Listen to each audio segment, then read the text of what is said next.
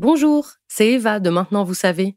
Pendant les prochains mois, Maintenant vous savez s'associe avec le Bureau en France du Parlement européen. Nous vous proposons une série d'épisodes dédiés à l'Europe pour décrypter les mots qui font l'actualité européenne. Bonne écoute Qu'est-ce que la défense européenne? Merci d'avoir posé la question. Le 24 février 2022, l'invasion russe de l'Ukraine replonge l'Europe dans la guerre et repose la question cruciale de la capacité de l'Union européenne à assurer sa propre sécurité. Depuis quand parle-t-on de défense européenne? Fondée pour préserver le continent de la guerre, l'Union européenne s'est construite sur une promesse de prospérité économique. Ce n'est pas au départ une organisation à vocation militaire. La question d'une défense commune a bien été envisagée dès 1954 avec le projet de communauté européenne de défense, ou CED, mais elle a été rejetée par le Parlement français, inquiet, à l'époque, d'un réarmement allemand. L'idée d'une action autonome de l'UE en matière de sécurité et de défense fait débat entre les États membres.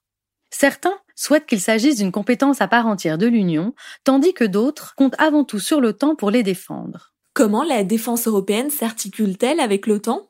21 États membres de l'Union européenne sont également membres de l'OTAN. Le traité sur l'Union européenne précise que l'OTAN est le fondement de la défense collective des 27 États membres. Aujourd'hui, l'UE, contrairement à l'OTAN, ne possède pas d'armée et la défense reste une prérogative essentiellement nationale des États membres, malgré des évolutions depuis les années 1990.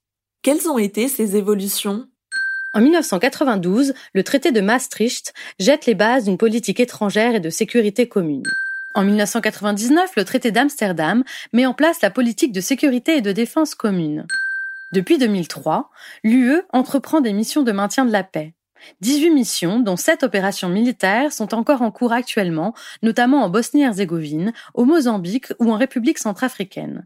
Une nouvelle phase s'amorce avec le traité de Lisbonne en 2007, qui crée un devoir d'assistance entre les États membres de l'Union en cas d'agression armée.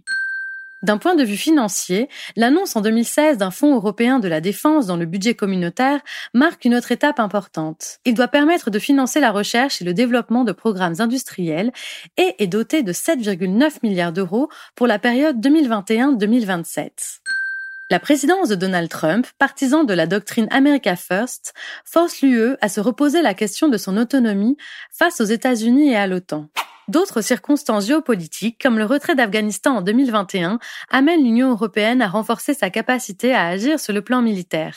L'évolution vers une culture stratégique commune est validée avec l'adoption de la boussole stratégique par le Conseil européen le 25 mars 2022. Que contient la boussole stratégique?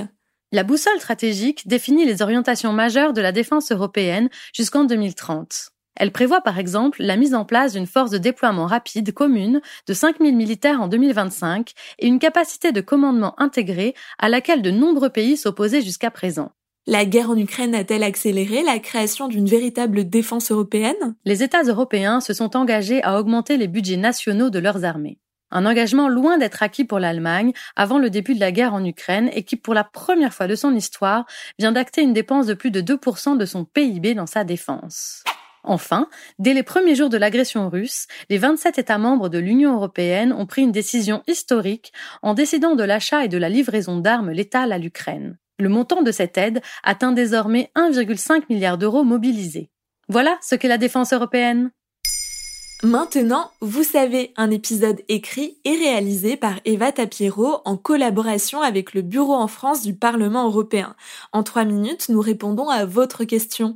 Que voulez-vous savoir? Posez vos questions en commentaire sur les plateformes audio et sur le compte Twitter de Maintenant, vous savez.